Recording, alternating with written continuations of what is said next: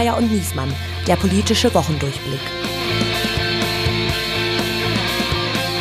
Es ist Kalenderwoche 24 und es gibt aufregende Nachrichten für diesen kleinen Premium-Podcast, den Sie hier gerade hören. Wir schalten nämlich jetzt um auf Sommerbetrieb und das wird eine spannende Sache. Mehr dazu später, nur so viel jetzt schon.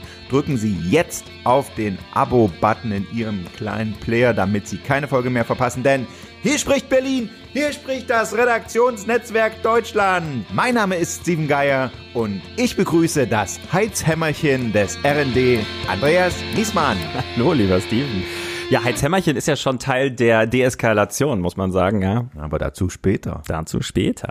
Ja, auch von mir ein herzliches Servus, Grüezi, Hallo und die erste Hammer-Nachricht dieser Folge ist, wir begrüßen als Gast den Satiriker, Comedy-Autoren und Romanschriftsteller Sebastian Hotz. Jetzt fragen Sie sich, wer ist das denn? Ich sag nur so viel, im Netz heißt er L. Hotzo und er hat Millionen Fans, die ihm folgen und zu dritt reden wir unter anderem über diese Themen der Woche. Entschärfter Hammer. Mit Mühe und Not einigt sich die Ampel auf Leitplanken für ein Heizgesetz und demonstriert noch einmal ihre Einigkeit bei der Vorstellung der nationalen Sicherheitsstrategie. Krawall und Remi Demi. Politiker und Ermittler beschäftigen sich mit den schweren Vorwürfen gegen die Porno-Rocker Rammstein. Doch vom bayerischen Publikum wird die Band weniger ausgebuht als Wahlkämpfer Markus Söder. Und Festung Europa. Während im Mittelmeer weiter die Migranten ertrinken, einigt sich die EU erstmals auf neue Asylverfahren. Wir diskutieren, wird nun alles besser oder noch schlimmer? Also, keine Frage, es war eine vollgepackte Woche sondergleichen, aber wir müssen erstmal was in eigener Sache loswerden, liebe Hörer. Wir müssen reden, setzen sich hin. Klar, es sind Sommerferien, es ist Urlaubszeit, aber mehr noch, Andreas wird an der Wickelfront gebraucht. Der Papa macht Pause. Ja. Also das sind immer, wir haben ja sehr viele weibliche Hörer und die fordern das immer, die Männer sollen sich beteiligen. Jetzt wird's ernst. Das bedeutet für unseren Podcast, wir kommen jetzt erstmal nur noch alle zwei Wochen, aber dafür wird es heiß. ja, das sind ganz besondere Highlights. Deswegen unser Tipp, damit Sie nicht den Überblick verlieren, wann kommen wir, wann kommen wir nicht, drücken Sie auf Abonnieren, dann wird Ihnen die Folge jede Woche automatisch serviert. Und wir haben schöne Sachen vorbereitet für diese Zeit, ne, damit ich meine Elternzeit auch genießen kann. Ist unsere Pipeline prall gefüllt mit einem wunderbaren, mit wunderbaren Knallbonbons für den Sommer. Willst du schon verraten, was? Nee, das muss streng geheim bleiben. Das ist wie bei Olaf Scholz und der deutschen nationalen Sicherheitsstrategie. Da war das auch so. Ah, ja, ähm, aber wir haben nicht so lange gestritten und diskutiert wie Olaf Scholz und Annalena Baerbock über ihre nationale Sicherheitsstrategie, über unser Sommerprogramm. Ja, und was steht da drin in der Sicherheitsstrategie? Da steht drin, dass China also Partner, Wettbewerber und systemischer Rivale ist, also alles und nichts. Genau. Das war ja einer der Knackpunkte und am Ende steht auf diesen 40 Seiten genau die Formulierung, die in der EU eh schon gebräuchlich ist. Aber es sind ja auch ganz andere Punkte gemacht worden bei der Vorstellung äh, dieses Papiers, nämlich Deutschlands Sicherheit fängt damit an, dass Annalena Baerbock morgens anständig duschen kann. Das steht nicht im Papier, aber das hat sie, glaube ich, gesagt, um zu illustrieren, äh, wie sie die Sicherheitsstrategie, wie ganzheitlich sie die begreift. Und äh, fängt der Tag halt mit dem Duschen an und mit das dem ist sauberen Wasser, das war der Punkt. Ja, es ist irgendwie auch wieder so ein bisschen deutsch, muss man sagen. Ne? Also in dem Moment, wo Deutschland sich jetzt hinstellt und sagt, statt Weißbuch und was es sonst vorher alles gab, machen wir jetzt mal eine nationale Sicherheitsstrategie, was viele andere Länder im angelsächsischen Raum ist, das ja der absolute Standard. Da sagen wir jetzt nicht, naja, wir müssen irgendwie unsere Handelsrouten schützen und gucken, wo wir unsere Rohstoffe herkriegen und äh, wenn es irgendwie ganz dumm läuft, ähm, an den Außengrenzen mit der Bundeswehr da irgendwie für Ordnung oder für Ruhe sorgen, sondern wir sagen, ja, wir wollen das irgendwie ein bisschen ganzheitlich machen. Und es geht auch um Wasser und um Daten und hm, hm, hm. und dann wird das alles so ein bisschen verbrämt, dass man irgendwie geostrategisch äh, da anders agieren will als bisher. I don't know. Ich glaube, dass wir sauberes Wasser alle haben wollen. Das ist ja, da brauchen wir keine nationale Sicherheitsstrategie für. Das kriegen irgendwie die Wasserwerke auch Ja. ganz gut auf die Reihe. Was soll das dann? Warum kommt dann der Bundeskanzler gleich mit fünf Ministern hier über die Brücke vom Kanzleramt zu uns hier ins Haus der Bundespressekonferenz gelaufen, um das mit ganz viel Aplomb vorzustellen? Was soll das dann? Genau deswegen, weil man diese Bilder wollte, weil die Bundesregierung das wollte. Wir laufen gemeinsam über die Brücke, wir sind ein Team, wir verstehen uns nach all diesem öffentlichen Hickhack, wollte man diese Bilder einmal senden. Ja, das Ähm, muss man ja sagen, noch am Vortag hatte ich ja gedacht, die laufen getrennt aus dem Bundestag raus, ja. Das, der in den Streit ums Heizungsgesetz ist ja fast gescheitert. Ja, zumindest stand spitz auf Knopf, muss man sagen. Und am äh, und es mussten ja Olaf Scholz, Robert Habeck und Christian Lindner eingreifen, quasi von höchster Stelle, als die Fraktionschefs sich komplett verhakt hatten, die das eigentlich lösen sollten. Und es gibt Leute, die sagen, die Ampel habe in den Abgrund geschaut in diesen zwei Stunden. So, und jetzt haben sie das gerettet, indem sie irgendwie zwei A4 Seiten Leitplanken aufgeschrieben mhm. haben, was in dem Gesetz drin stehen soll, weil jetzt geht ja die Befassung des Bundestages und auch der Ampelfraktion damit überhaupt erst los. Und das sind sozusagen jetzt die, die Eckpunkte, äh, ne, auf die man sich jetzt geeinigt hat, ent, entlang derer das geht. Also, es soll etwas mehr Zeit geben für den Heizungstausch. Äh, man koppelt das Gesetz quasi an die kommunale Wärmeplanung. Das ist ja ein zweites Gesetz, was gerade läuft. Die, also jede Stadt, jede Gemeinde ab einer gewissen Größe muss ähm, eine Planung vorlegen, ob Gasnetze auf Wasserstoff oder auf Biogas umgestellt werden, ob es vielleicht ein Fernwärmenetz gibt. Und erst wenn diese Planung steht, dann sollen die Regeln aus dem Heizungsgesetz greifen, also diese Schärfe. Und das bedeutet konkret, es kann sein, dass die Leute vier Jahre mehr Zeit haben bis 2028 wenn ihre Kommune nicht aus dem Knick kommt, ja, muss man auch dazu sagen. So und das hat der FDP ermöglicht, jetzt der Beratung zuzustimmen. Ja, und ansonsten ähm, hat man sich dann darauf verständigt, dass man Ausnahmetatbestände nochmal überprüfen will. Was das allerdings genau heißt, steht in den Leitplanken nicht drin. Also heißt das, Markus Söder kann seinen Wahlkampf bis zum Herbst weiter noch mit der Angst vor dem Heizhammer und vor der Wärmepumpe bestreiten? Ja, das wird abzuwarten sein. Also die Koalition hat sich ja jetzt einen relativ sportlichen Zeitplan überlegt. Also in zwei Wochen soll das Ding durch sein im Bundestag, zweite, dritte Lesung. Ähm, ich denke, wenn das klappt, dann kehrt tatsächlich Ruhe ein. Die Zeit bis dahin allerdings, die wird, glaube ich, tatsächlich relativ sportlich, weil so viele Punkte dann am Ende im Detail doch noch offen sind und wir wissen alle, im Detail steckt der Teufel. Also Markus Söder kann hoffen, wobei es ist ja gar nicht klar, dass das so schlau ist, äh, sich da an die, an die Front der Heizungsgesetzgegner zu stellen. Da gab es ja jetzt Veranstaltungen in Bayern, die da ganz das Gegenteil nahegelegt haben. Und das ist nur eins von den vielen Themen dieser Woche. Ich habe ja gesagt, sie war vollgepackt. Söder, AfD, Asyl, die Grünen, die Rammstein-Story geht weiter. Und über all das reden wir jetzt mit unserem Spitzengast und den haben wir jetzt dazu. Unser Gast heute ist Satiriker, Podcastproduzent und Schriftsteller. Vor allem aber ist er extrem erfolgreich in den sozialen Medien, wo Millionen Menschen und auch ein paar Bots seinen humoristischen und satirischen Beiträgen folgen. Er stammt wie Markus Söder aus Franken. Er studierte Betriebswirtschaftslehre und Wirtschaftspsychologie. Er lebt heute in Berlin und arbeitet seit einigen Jahren als Autor für das ZDF-Magazin Royal von Jan Böhmermann. Seit Ende 2022 hostet er gemeinsam mit der Journalistin und ZDF-Aspekte-Moderatorin Salva Humsi den Podcast Hotz und Humsi. Und vor wenigen Wochen hat er seinen ersten eigenen Roman Mindset veröffentlicht, in dem es um Selbstoptimierung, Erfolgscoaching, Außenseiter und Wichtigtour geht. Erschienen ist das Buch bei Moyer und Witch. Und jetzt begrüßen wir mit einem dreifachen Chingerasabum und hoffentlich ohne seine Pfefferpistole Sebastian L. Hotzo Hotz. Hi! Äh, den Hotzenplotz-Witz habe ich tatsächlich äh, das erste Mal im Kindergarten gehört. Vielen Dank. ja, und bei diesen 92 Promo-Interviews, wie oft? Ähm, ein paar Mal, aber die sind dann immer so, äh, sich zu fein, den reinzunehmen, weil ich dann immer das ja. mit diesem Kindergartenverweis kaputt mache und dann sind die so peinlich berührt. Hier anscheinend nicht. Nee, wir lassen es stehen. Gut ja. Keine you. Sorge. Der äh, Debütroman, äh, den du geschrieben hast, Mindset, äh, kreist ja in einer Erwachsenenwelten. Äh, es geht um Schein und Wirklichkeit in der Consulting, in der Life-Coach-Szene. Und da muss ich sagen, das ist ein Feindbild, das wir auch schon in den 90er und Nullerjahren gepflegt haben. Klar. Ja. Mich wundert, ist diese Szene immer noch nicht ausgestorben? Warum gibt es sie eigentlich noch? Auf gar keinen Fall. Äh, so wie das Gesicht von Carsten Maschmeyer hat sich auch diese Betrüger- und Consulting-Szene rund erneuert über die Jahrzehnte. Mhm. äh, die, die lebt immer noch. So alt wie die Pyramiden sind auch die Pyramidensysteme und deshalb wird es da auch noch weitergehen. Ja, das, also das war auch so. Ich habe äh, Christian Lindner ja mal interviewt, als er äh, noch Generalsekretär war und da hat er so diese Phase gehabt, wo er sozialliberal, mitfühlender Liberalismus verkauft hat, weil der Westerwelle ja schon den Westerwelle gemacht hat damals. Ne? Mhm. Das war bevor er damals äh, Lindner zurückgetreten ist. Und dann kam er zurück als Westerweller und ich habe mir gedacht, was für ein Wendehals und Opportunist und sowas. Und dann kam dieses Video raus, wo er sagt, Probleme sind dornige Chancen jo. mit 18, mit dem Aktenkoffer und so der war schon immer so ein Westerweller. Ne? Natürlich. Ne? Das war nur gespielt, mit der hat es uns nur vorgetäuscht mit dem Sozialliberalismus. Ich bin mir relativ sicher, dass das halt so äh, ein festes Bild seiner Persönlichkeit ist, das er hat. Was aber seltsam ist, weil mit 18 war er ja wirklich noch so Jungunternehmer, Unternehmensberater und so weiter, weil von wem will man sich lieber beraten lassen als von so einem 18-Jährigen in einem Mercedes. Ähm, und jetzt ist er halt äh, ja in, in Staatsdienst, ja. also irgendwie Low-Performer. Ach so. ja, eigentlich stimmt schon eigentlich, stimmt eigentlich.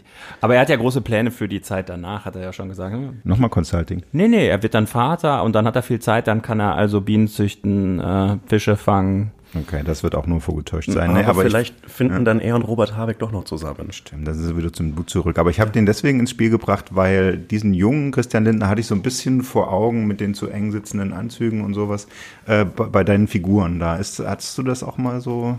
Ja, ist auf jeden Fall eine Inspiration gewesen. Ja. Für, also so wie er halt für diese echten Vorbilder dieser Jung-Consultants ein Vorbild ist, ist er äh, auch eines für den Hauptcharakter Maximilian Krach gewesen. Wobei Christian Lindners Anzug in dem Video war ja tendenziell zu weit. Äh, die Mode äh, vor zehn Jahren ist jetzt sehr enge Hosen und sehr enge Anzüge und, und knöchelfrei natürlich. Das ist äh, ein sehr wichtiges Insignie dieser, dieser Consultant. Wahnsinn. Wenn man ein Buch über Consultants schreibt und ich vermute, du kommst jetzt nicht aus diesem FDP-nahen Juli-Kontext privat, kommst Es- du doch? es- Äh, wackelt mit der Hand? Es, es wäre, wär, glaube ich, knapp gewesen. Also ich habe mit 18 angefangen, äh, dual bei einem großen deutschen DAX-Konzern zu studieren, äh, Industriekaufmann und Wirtschaftswissenschaften. Ich glaube, da, es hätte nur einen richtigen Schubs gebraucht. Ah, okay, also aber deine stu studentische Faulheit hat dich davor bewahrt, kann man sagen? Oder? N nicht Faulheit, sondern ich glaube, äh, eine fortgesetzte äh, Geisteskrankheit und ein schreckliches Arbeitsumfeld.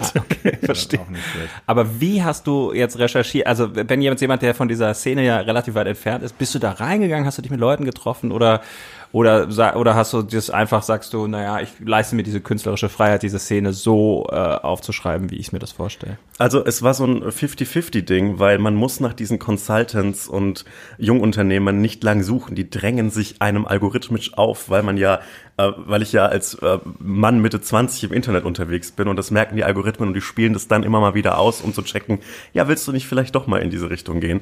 Und dann äh, habe ich mir wie zu jeder Recherche einen eigenen YouTube-Account angelegt dafür und habe dann nur noch solchen Content konsumiert und gebookmarkt und so weiter.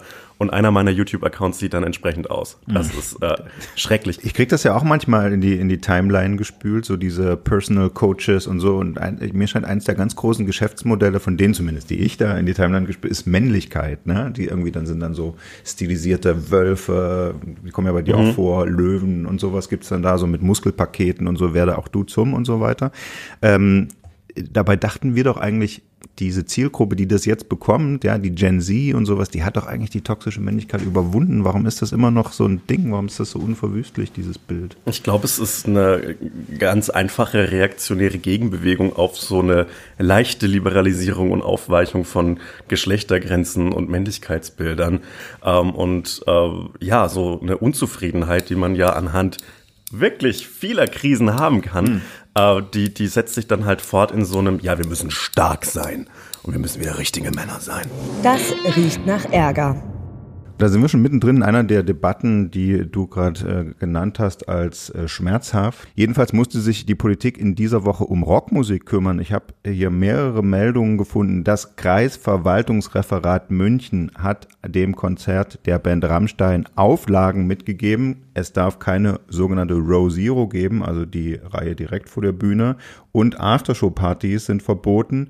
Die Berliner Innensenatorin Iris Spranger, SPD, hat sich auch mit äh, dieser Band beschäftigen müssen und ähm, hat äh, die Mietverträge gekündigt, die die Band für die Partys, die Aftershow-Partys äh, schon eingegangen war am, am Olympiastadion. Interessant. Und selbst die Bundesfamilienministerin Lisa Paus, Grüne, hat sich gemeldet zum Thema Rammstein und gesagt, es muss vorgeschriebene Schutzbereiche für Frauen auf Konzerten geben. Das ist ziemlich viel Politik in dieser Rockwelt. Was macht das mit dir? Ich, ich glaube, die, die Schutzbereiche für Frauen ähm, gibt es auf vielen Konzerten schon. Ich war jetzt auf drei Festivals in den letzten zwei Wochen und da Als Lese Vorleser. Als ja. Vorleser, genau. Und da gab es immer Awareness-Teams und äh, die Gefahr geht aber, gut, beim Rammstein-Publikum vielleicht ein bisschen mehr, aber die Gefahr geht in diesem, äh, diesem konkreten Fall ja nicht von, vom Publikum aus, nicht mehr als sonst, sondern von Act, der auf der Bühne steht. Ich weiß nicht, ob solche Verbote, solche öffentlichkeitswirksamen dann wirklich was bringen, weil ich glaube, der Band Rammstein stehen äh, finanzielle Mittel zur Verfügung, mit denen sich andere After, After-Show-Party-Räume anmieten lassen. Das ist halt sehr offen.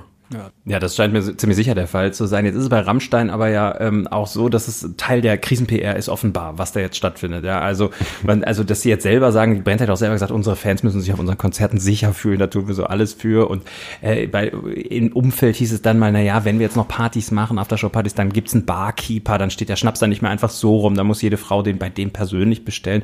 Und ich denke so, Leute, klingt alles nice, aber es sind alles irgendwie so Nebengleise, auf die Ja. ihr da irgendwie die Menschen führt, weil die Gefahr geht von eurem Chefsänger aus, ja.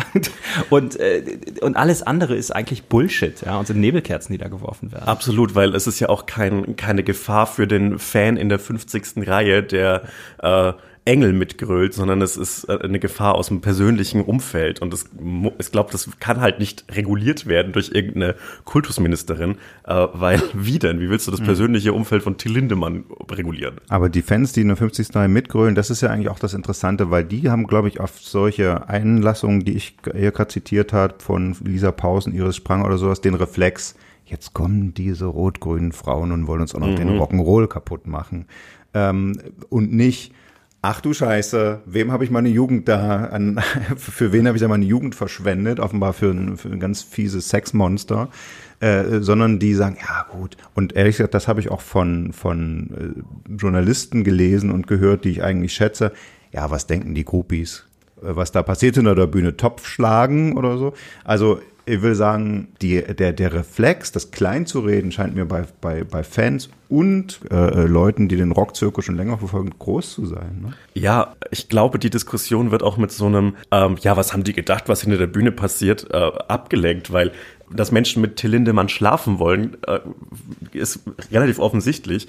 Aber es geht halt darum, dass dieser Sex einvernehmlich sein muss und dass es halt bei Machtgefälle und Alkohol und Drogen und whatever nicht 100% eine Einvernehmlichkeit sein kann und dass Genau. es nicht so einfach ist, das festzustellen. Das ist die große Diskussion. Vielleicht müssen wir das noch mal kurz sagen und das scheint mir auch ein Teil äh, des Problems solcher MeToo-Debatten zu sein. Die, die Fans, in dem Fall Rammstein, aber gab es ja schon tausend andere Fälle, beschäftigen sich gar nicht näher mit dem, was äh, im Raum steht, sondern sagen, ah, da kommt wieder jemand und behauptet was, Jo. ist alles nicht bewiesen. Wenn man sich aber wirklich mal anguckt, was da in Rede steht, nämlich äh, die, die Frauen, die da von den Geschichten erzählen, zum Beispiel im Spiegel und die ersten waren ja der Süddeutschen, die sagen keinesfalls, ich bin da äh, äh, vergewaltigt worden, die sagen, ja, ich wusste auch nicht, worauf habe ich mich da eigentlich eingelassen und dann war ich irgendwie äh, bewusstlos und komme zu mir und Till Lindemann liegt auf mir und fragt, ob er aufhören soll. Und ich wusste gar nicht womit. Und als ich aufgestanden bin, war das ganze Bett voller Blut und nicht, weil ich meine Tage hatte. So, darum geht es.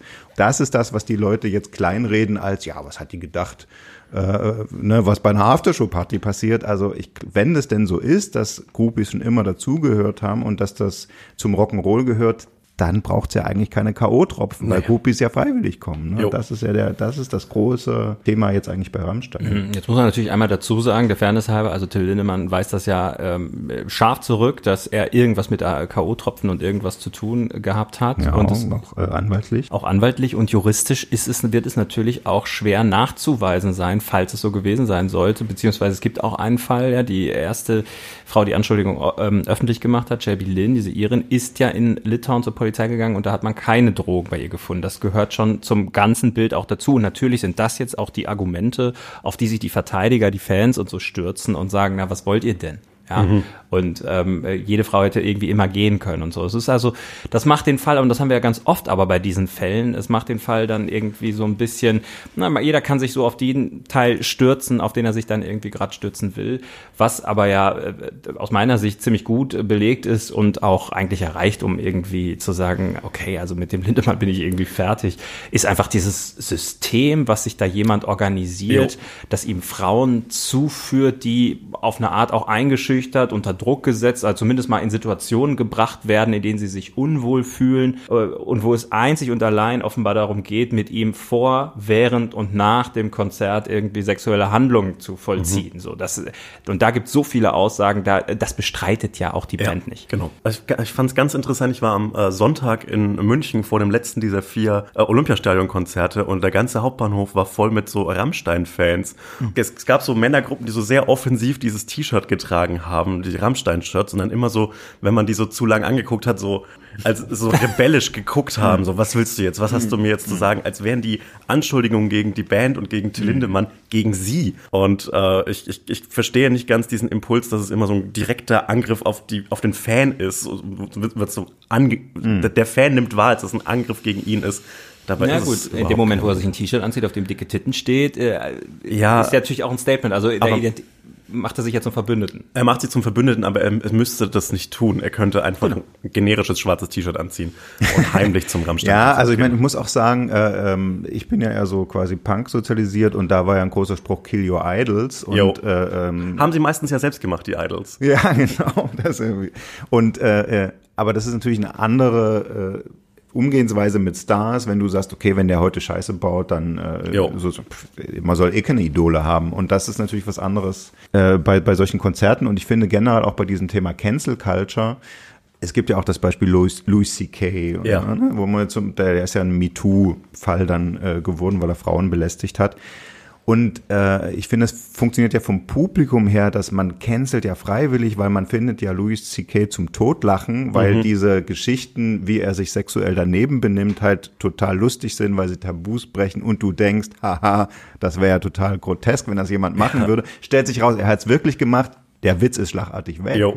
So. Und deswegen braucht es für mich dann ni- nicht irgendein Kulturredakteur, der sagt, ja, Louis C.K. findet bei uns nicht mehr statt. Oder Netflix, wir nehmen den aus dem Programm. Das braucht es für mich dann gar nicht mehr. Ne? Ja, genau. Letztlich ist äh, die, die vielbeschworene Cancel Culture einfach ein freier Markt, an dem man sich entscheiden kann, jemanden nicht mehr zu konsumieren. Ähm, und das ist das Tolle an der Comedy-Branche, weil da kann man sich sicher sein, dass jeder, den man trifft, garantiert ein Arschloch ist. Und deshalb muss man da, muss man da keine großen Idole haben. Ja, aber das ist ja bei Rammstein letztendlich auch das, der, der, der gleiche Effekt. Ja, Ja. Weil die haben auch immer damit gespielt. Lindemann hat immer auch damit gespielt, mit irgendwie diesen äh, sexueller Gewalt und äh, äh, ja, irgendwie so einer gewissen Frauenverachtung. Und dann äh, gibt's ja diese Gedichte, wo er irgendwie über äh, Sex mit äh, bewusstlosen Frauen redet. Und dann gibt's das Video, wo er in einem Hotel irgendwie bewusstlose Frauen in seinen Kofferwagen karrt und die irgendwie in den Waschraum fährt, wo er sie einsperrt und so. Und, und jetzt stellt man auf einmal fest, na gut, möglicherweise geht das alles noch einen Schritt weiter. Ne? Es war kein doppelter Boden, es war einfach nur ein Boden. So. Und das ist nämlich dann der Punkt dann, äh, der Feuilletonist, der bis jetzt gesagt hat, ja, das ist geniale Provokation, der sagt dann, okay, also offensichtlich meint er, das äh, ist das eine Fantasie, die der da irgendwie auslebt. Der zieht dann das Feuilletonistische halt zurück dann, ne? Ja, es hat was von so einem Bond-Bösewicht, der im letzten Moment dem, kurz vor dem Laserstrahl stehenden Bond nochmal alles erzählt, was er gemacht hat. äh, das äh, ist so ein bisschen trottelig. Also es ist einfach keine, äh, ja, man kann da über Kunstfreiheit natürlich reden, aber es ist dann vielleicht an der Stelle keine große Kunst, sondern Geständnis. Naja. Wahlkampfschlager der Woche. Genug zu Till Lindemann, jetzt kommen wir mal zu seriösen Männern. Nämlich wieder mal zu Politikern, wie sich das gehört. Und zwar ist ja in Bayern, wo du herkommst, wo du auch gerade zu Recherchezwecken unterwegs gewesen bist, tobt der Landtagswahlkampf. Markus Söder will wieder ins Amt gewählt werden. Hat er noch eigentlich noch mal eine Chance? Äh, Nee, der wird nicht mehr gewählt. Der hat keine Nein, Chance. auf eine absolute Mehrheit hat er bis jetzt nie geschafft. Ne? Das war ja früher das, was man leisten musste als CSU. 60 plus äh, hieß es immer, müsste man erreichen als Was, CSU-Ministerpräsident. was heißt nie geschafft? Er ist erst einmal angetreten zu einer Wahl. Ja, und das eine Mal hat er es nie geschafft. Genau. Und dann, dann dachten ja zuerst alle, er würde schwarz-grün machen und hat deswegen schon Bäume umarmt. Dann hat er sich aber mit dem äh, Herrn Aiwanger von den Freien Wählern eingelassen. Und damit sind wir beim Thema. Äh, Das ganze, die ganze Debatte darum, wie viel Populismus ist im Wahlkampf eigentlich äh, erlaubt oder gut, ging ja los mit einer Veranstaltung am vorigen Wochenende, als da gegen die Heizungsideologie äh, 10.000 bis 12.000 Menschen sich in, im bayerischen Erding äh, versammelt haben. Das kommt immer, das mag ich auch als Sachse, wenn jemand Dialekten nach meinen Und das nicht kann. Und das nicht kann, das kommt immer sehr gut an. Magst du Sebastian mal fragen, wie das richtig geht? Im bordischen Erding. Ah, guck. Sehr gut. Und äh, Markus Söder total überrascht war, er ist ja selbst ausgebuht worden, obwohl er auch gegen die Heizungsideologie ist. Ja, ich weiß nicht. Äh, Markus Söder ist ja so ein bisschen ähm, auch ein Wendehals. Äh, Nein. War, tatsächlich doch. Als, als, als knallharter politischer Beobachter habe ich das gesehen. ähm, äh, der hat ja auch seine, seine Wandlung vom Klimaschutz, CSU-Politiker und, und, und Impfbefürworter innerhalb kürzester Zeit zum, äh, ja, äh, doch wieder rechts außen äh, geschafft. Eigentlich kein Thema, ne? Wo dann nicht, gestern das Gegenteil war Atomkraft und so. Und äh, leider hat er äh, auf das auf das kurze Gedächtnis äh, der der Demonstranten äh, vertraut, äh, das sie leider nicht hatten. Die haben sich doch noch an daran erinnert, was der wollte. Ähm, ja, Ja, Es ist äh, sehr lustig. Also ich habe die Szenen irgendwie sehr genossen, wie äh, Markus Söder äh, doch etwas einigermaßen hilflos auf der Bühne steht. Ja. Ähm, Das Beste war ja, die, die riefen, hau ab, hau ab. Und er sagt, haut selber ab. wirklich eine, eine Kindergartenerwiderung. Das war nicht besonders souverän. Irgendwie soll ein CSU-Chef und bayerischer Ministerpräsident, der jetzt sagt, okay, heute hau ich mal richtig ein aus der Populismuskiste und hab da so eine Populistentruppe, die mich dann bejubelt, mit der Geisteshaltung marschiert Ja. er da halt hin. Und dann sagen die auf einmal, zieh ab, ey, unser Populist ist jetzt Aiwanger. Ja, ich meine, das ist für den auch hart, ja, also. Also ich, ich glaube, äh, diese, diese demonstrierenden äh, Menge ist mir aus sehr vielen Gründen sehr unsympathisch, aber lustig können sie trotzdem sein.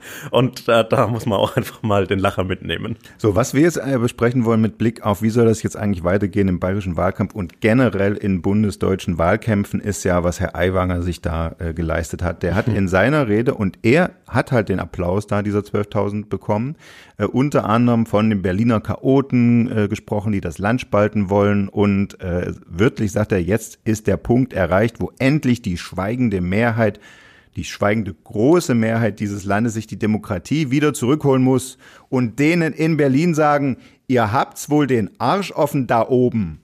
Also das ist wirklich aus dem Handbuch der Populisten klingt ja fast schon zu einfach, ja. Also, also als, als Comedy-Autor finde ich es auch schön, dass jetzt ähm, äh, so Politiker einfach Dinge eins zu eins aus den USA kopieren, weil das ist ja einfach nur eine Trump-Rede mit einem lustigen bayerischen Dialekt. Also es ist ja wirklich genau die gleiche Position, sehr, das, ich meine, der ist Vizeministerpräsident im größten Bundesland in Deutschland und redet trotzdem Flächengrößte. flächengrößten Bundesland Sagt der Deutschland, NRWler. Pardon. Und wirtschaftlich stärksten. Und, und redet trotzdem von denen da oben. Und das ist einfach Trump-Rede. Und das ist, naja. Und die Demokratie zurückholen, das ist Also als ein demokratisch gewählter Vizeministerpräsident sagt, die Demokratie muss hier mal zurückgeholt Genau, werden. und die da das oben. ist schon wirklich Wahnsinn.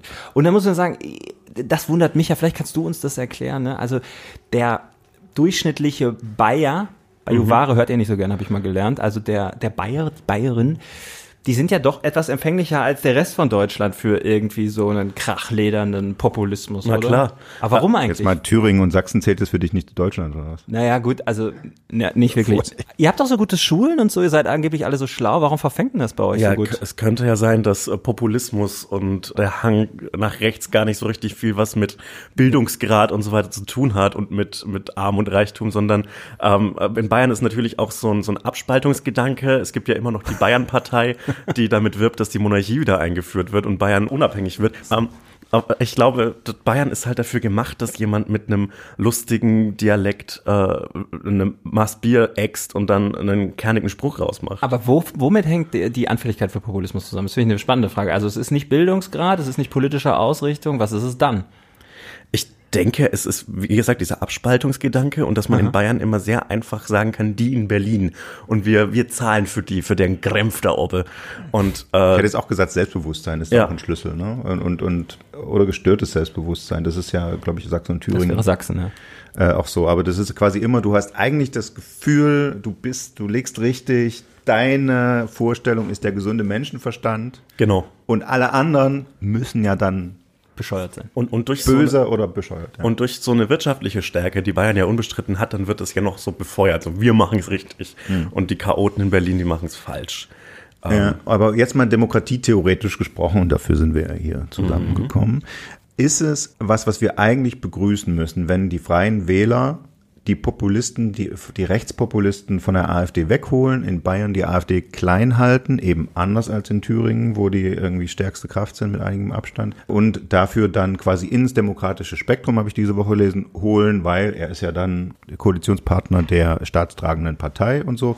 Und damit sind die Populisten neutralisiert, Eingehegt. eingehegt, weggeholt hieß, von es, den hieß es bei von Papen. Aber äh, da fantastisch hat es funktioniert. Nein, äh, Rechts, also Rechtspopulismus und Rechtsradikalismus ist ja nichts, was nur äh, unter dem Banner der AfD stattfinden kann. Und wenn dann die Bürger in Wut oder die Freien Wähler dasselbe machen, dann äh, hat, glaube ich, die Demokratie nicht so viel gewonnen. Übrigens auch, wenn es die CDU oder die CSU macht. Das ist ja dann dasselbe in Schwarz. Fakt ist, ähm, man muss aufpassen, wer was gesagt hat und deswegen haben wir natürlich ein kleines Spiel vorbereitet. Genau, Geil. Genau zu dem Thema. Es ist ein sehr altes Muster. Ich sage ein Zitat äh, und ihr sagt, von wem es kommt. Ich gebe dann äh, vier Möglichkeiten, jedes Mal dieselben vier. Ich lese mal neutral, so neutral wie möglich vor. Deutschland wäre sicherer, wenn jeder anständige Mann und jeder anständige Frau ein Messer in der Tasche haben dürfte. Wer hat's gesagt? Markus Söder, Hubert Aiwanger, Bernd Höcke oder Till Lindemann? Ich weiß es. Ich habe ihn nicht eingeweiht. Ich weiß es auch. Ah, ihr kennt das Zitat, ne? Deswegen habe ich es auch genommen. Ja, weil Mickey Beisenherz das schon so oft zitiert hat, der macht das immer nach. Ah, ein Messer, ein Messer in der Ja. Tasche. Aber ich stell dir Rockmusik dazu vor und es könnte ein Rammstein-Text sein, finde ich. Es, es könnte ein Rammstein-Text sein, die Auflösung ist aber Hubert Aiwanger. Richtig. Gut. Dann, Es, das ist eine fantastische Vorstellung, dass einfach die Welt besser wird, wenn man, wenn man, wenn man ja, vor allen Dingen ist es ja so lustig, weil, weil, weil aus dem gleichen ähm, äh, äh, äh, Milieu wird ja immer die Kritik daran geäußert, an dem, was Alice Weidel Messermänner nennt. Ja, man also das finde ich übrigens auch bei der Rammstein-Debatte. Ich glaube, dass tendenziell die sagen, diese Frauen tun sich nur wichtig und spielen sich nur auf. Die gleichen sind, die so einen Aufkleber irgendwie äh, Vergewaltiger rüber ab ans Auto Jo. packen, ne? Oder? Das ist doch so ein Ja, ja. Sound. Naja, jetzt weiter mit den schönen Zitaten. Also, das einzige Volk der Welt, das sich ein Denkmal der Schande in das Herz seiner Hauptstadt gepflanzt. ah, gut, okay. Nächste. Ja, ihr seid einfach zu gut. Ja, also Bernd Höcke. Jo. Richtig. Machen wir einen Haken hinter. Wie eine stetig offene Wunde aus der Seele tropft das Blut. Bisher bin ich noch komplett unentschieden, was das angeht. Ja, stellen Sie sich Deutschland vor wie eine stetig offene Wunde aus der Seele tropft das Blut. Das ist vom Papst. Nee, also es ist wieder Söder, Aiwanger, Höcker oder Lindemann. Lindemann. Das ist richtig. Und unsere Freunde dürfen sich über Mädchen freuen. Der Preis dafür ist aber hoch. Sie haben ihre Seele verloren. Söder, Aiwanger, Höcker oder Lindemann? Oh. Unsere Freunde dürfen sich über Mädchen freuen. Der Preis dafür ist aber hoch. Der ist schwer. Sie Der ist tatsächlich schwer. Seele verloren. Ich sag Lindemann. Das könnte wirklich in jedem Kontext, es könnte sogar äh, so ein transfeindlicher Satz sein. Äh, boah. Ich sag, ich, ich sag auch Lindemann. Es ist von Markus Söder, Nein. als nämlich das ZDF, mit dem du auch geschäftlich Ja. zu tun hast, seine Mainzelmännchen optisch reformiert hat. 2003 hat es zwei Mainzelmädchen erfunden, aber sie sahen so anders aus und haben nicht mehr Guten Abend gesagt, dass der damalige CSU-Generalsekretär Markus Söder gesagt hat, unsere Freunde haben zwar zwei Mädchen hinzugewonnen, aber haben einen hohen Preis bezahlt. Sie haben ihre Seele verloren. Gott. Mainzel. Wirklich auch, auch gut, dass Markus Söder sich um solche Themen kümmert. Wäre eigentlich schön, er würde sich mehr um solche Themen kümmern. Was für eine seltsame Zeit waren die frühen 2000er. Ja, war die Welt noch in Ordnung? Ja, also gefühlt so vor der Finanzkrise nach 9-11, fantastische Zeit. Sommermärchen, Rudi Völler, Markus Söder, Generalsekretär, Edmund Stoiber, Transrapid, was für eine tolle Zeit. Krisenherd der Woche. Ja, und wir machen weiter mit dem Krisenherd der Woche, wobei eigentlich ist es ja vielleicht auch der Krisenherd unseres Jahrzehnts. Also es geht um die äh, Fluchtmigration und das große Thema und die in der innerhalb der EU gab es jetzt nach Jahren, nach 2015, seitdem seit 2015 darüber geredet wird, eigentlich eine Verständigung, die jetzt schon äh, den Titel Asylkompromiss trägt. Also die EU-Staaten haben sich darauf verständigt, schärfere Regeln an den Außengrenzen, wer aus als sichere Herkunftsländer definierten Staaten kommt, soll eigentlich in ja haftähnliche Anstalten dort äh, äh, eingesperrt werden und innerhalb kurzer Zeit so eine Entscheidung und äh, fallen und dann eine Rückführung. Ähm, das diese Entscheidung hat zu einem riesen äh, Shitstorm geführt, zu wahnsinnig viel Ärger. Also die Grünen zerlegen sich gerade, da gibt es eine Rebellion der Basis gegen Annalena Baerbock, die Außenministerin, die trifft das in dem Fall besonders. Und auch viele Prominente haben sich dagegen gestellt. Einer davon sitzt zufällig hier. Hallo. Der hat mit ganz vielen Promis eine Petition äh, gegen diesen Asylkompromiss, schon bevor er beschlossen Ja, wurde, genau. veröffentlicht. Warum? Ähm, weil äh, es halt die, die, die Werte, die sich die Europäische Union immer noch auf die bl- gelb-blaue Flagge schreibt, komplett untergräbt. Es ist halt äh, de facto eine Feststellung und eine Festsetzung der Festung Europa, die äh, nicht zuletzt ein Kampfbegriff der AfD ist und ähm, ja, auf, auf Kosten von so ja, grunds- grundlegenden Menschenrechten wurde da jetzt so ein befriedender Kompromiss äh, gefunden, der äh, eigentlich niemandem äh, nutzt, außer den, den rechten Kräften Europas und halt einfach noch mehr Menschenleben kosten wird, als es ohnehin schon an europäischen Außengrenzen sterben.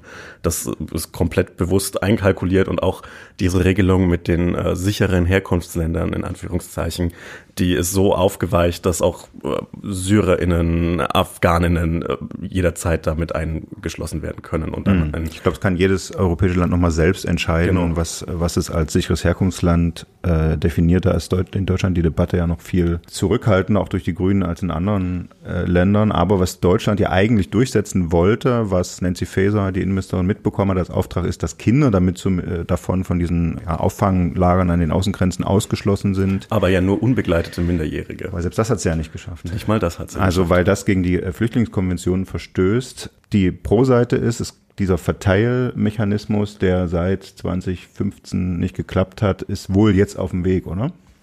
Ja, wie viel der am Ende verteilt wird, wird man sicherlich abwarten und sehen müssen. Da bin ich auch noch nicht so ganz überzeugt. Ich sehe den ganzen Asylkompromiss aber trotzdem etwas positiver, muss ich sagen. Auch wenn es mich jetzt als, als junger Vater natürlich auch diese Vorstellung, dass man Kinder da in Haftanstalten äh, packt, das zerreißt mir auch das Herz und das finde ich auch ganz, ganz grauenvoll.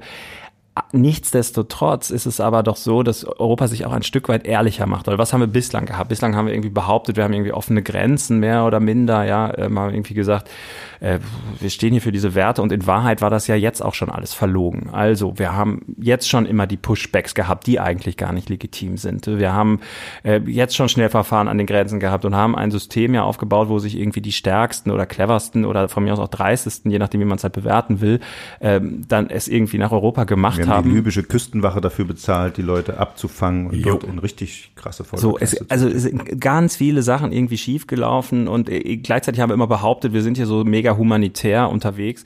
Ähm, jetzt ist es wenigstens ein Stück weit ehrlicher irgendwie, man sieht, es ist härter. Ähm, kann man natürlich sagen, gut, nützt den Flüchtlingen jetzt nichts, das war, äh, nützt ihnen gar nichts.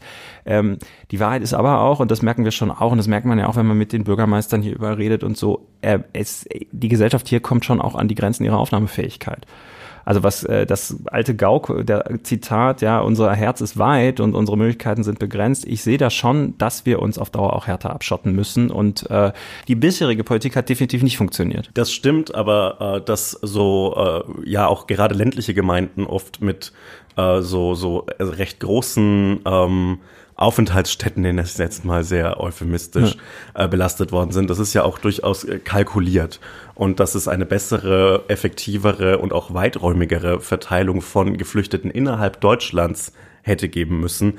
Äh, das ist komplett richtig. Ich glaube nicht, dass die Abschottung tatsächlich dieses, solche Probleme löst, sondern dass man auch innerhalb Deutschlands besser verteilen hätte müssen und auch äh, mit ein bisschen mehr ähm, ja, Bedacht auf die politische Situation vor Ort hätte reagieren total. müssen. Äh, ja. Keine zwei Meinungen, da bin ich ja Also, also es, es bringt ja niemandem was, wenn viele, viele ja, Aufnahmelager in, in, in, in der sächsischen Provinz sind, wo es wirklich für alle Beteiligten, nee, eigentlich nur für die Geflüchteten grauenvolle Konsequenzen hat. Ja, ja, nee, absolut. Ich bin total bei dir. Das, das ist alles unbestritten. Nur gleichzeitig muss man sagen, wenn man jetzt einmal rauszoomt aus solchen, ja, das sind ja Probleme des Mikromanagements hier in Deutschland, wenn man, wenn man mal sagen will. Aber wenn man sich die weltweiten Entwicklungen irgendwie anguckt, stellt man fest, Fluchtmigration nimmt zu, äh, Lebensbedingungen werden schlechter. Ich würde sogar auch äh, zustimmen zu sagen, wir sind ein Stück oder ein großes Stück daran mitschuld als, Ja, als. West, als industrieller Westen. Das ist alles unbestritten so. Und gleichzeitig merkt man aber, äh, müssen wir irgendwie sagen, so wie es jetzt ist, kann es auch nicht weitergehen, wird es nicht funktionieren. Und Fluchtmigration, also Migrationsursachen zu bekämpfen, haben wir auch schon auf dem Podcast drüber gesprochen, das ist was für Generationen. Ich sage nicht, dass man es nicht machen muss, man muss es machen, man muss damit anfangen und man muss da sicherlich mehr machen, als wir machen. Nur ähm, bis das funktioniert, das wird Jahrzehnte, wenn nicht noch länger dauern. Und wir müssen, glaube ich, einfach irgendwie für die nächsten Jahre eine Lösung finden, weil das immer mehr sich auf den Weg machen und dann im Mittelmeer ertrinken und äh, an, sich an Schleuser verkaufen etc. Das kann ja auch nicht der Weg sein. Nein, äh, deshalb war auch die, die, diese Petition und die Gegenbewegung zu diesem Asylkompromiss in Anführungszeichen, äh, das war ja auch kein Erhalt des Status quo, sondern keine zusätzliche Verschlechterung. Und dass jetzt keine, keine Schleuser mehr äh, diese Möglichkeit haben, Menschen überzusetzen, ist zwar gut, aber auch nur in sehr engen Grenzen gut, weil es halt gar keine Möglichkeit mehr gibt dann. Sagt Sebastian Hotz, der Autor des Romans Mindset bei Kiepenheuer und Fitch. Er war schon auf der Bestsellerliste. Bringen Sie ihn nochmal drauf und hören Sie seinen Podcast Hotz und Humsi überall, wo es Podcasts gibt. Und wir sagen an dieser Stelle an ihn tausend Dank fürs Mitmachen. Ebenso, vielen lieben Dank, dass ich hier sein durfte. Das letzte Wort. Und damit beenden wir unseren kleinen politischen Rundumschlag mit Sebastian Hotz, wem es gefallen hat. Er ist auch noch auf Lesetour, kommt unter anderem nach Leipzig, Erlangen, München, Wien, Zürich, Köln, Wiesbaden, Hannover, Bremen, Hamburg, Berlin. Komischerweise genau die Hochburgen, wo wir unsere treuesten Hörer haben. Genau. Und treueste Hörer ist das Stichwort, auf das ich gewartet habe. Das sind natürlich Sie da draußen an den Empfangsgeräten und Devices. Und deshalb an dieser Stelle noch einmal die kleine Erinnerung. Ihr Lieblingspodcast Geier und Niesmann kommt bis zum Herbst jetzt alle 14 Tage. Der Grund dafür ist, dass ich mich um die wirklich wichtigen Dinge im Leben kümmere und da gehört Steven Geier ganz sicherlich nicht dazu. Aber wir haben ein Feuerwerk an Überraschungen, an Premium-Inhalten und an Gästen vorbereitet. Und damit Sie das nicht verpassen, wirklich bitte, bitte, bitte, entweder Sie machen sich einen kleinen Knoten ins Taschentuch und wenn Sie keins mehr haben, nehmen Sie das Handy Handykabel oder aber Sie abonnieren einfach unseren Podcast. Dann bekommen Sie die Nachricht, ein Glöckchen läutet und die neue Ja. Folge frisch serviert. Wer das nicht äh, weiß, wie das funktioniert, lässt es sich zeigen von einem technisch versierten Kollegen oder Kolleginnen, wie das geht mit dem Abo. Und wo wir schon dabei sind, klicken Sie auch gleich noch auf die Sternebewertung. Bitte volle Punktzahl im Player Ihrer Wahl hinterlassen. Das hilft uns dabei, noch ein paar neue Interessierte dazu zu gewinnen und empfehlen Sie uns natürlich weiter. Bleiben Sie uns treu. Wir sagen Danke und bis zum übernächsten Freitag in aller Frische. Ciao. Tschüss.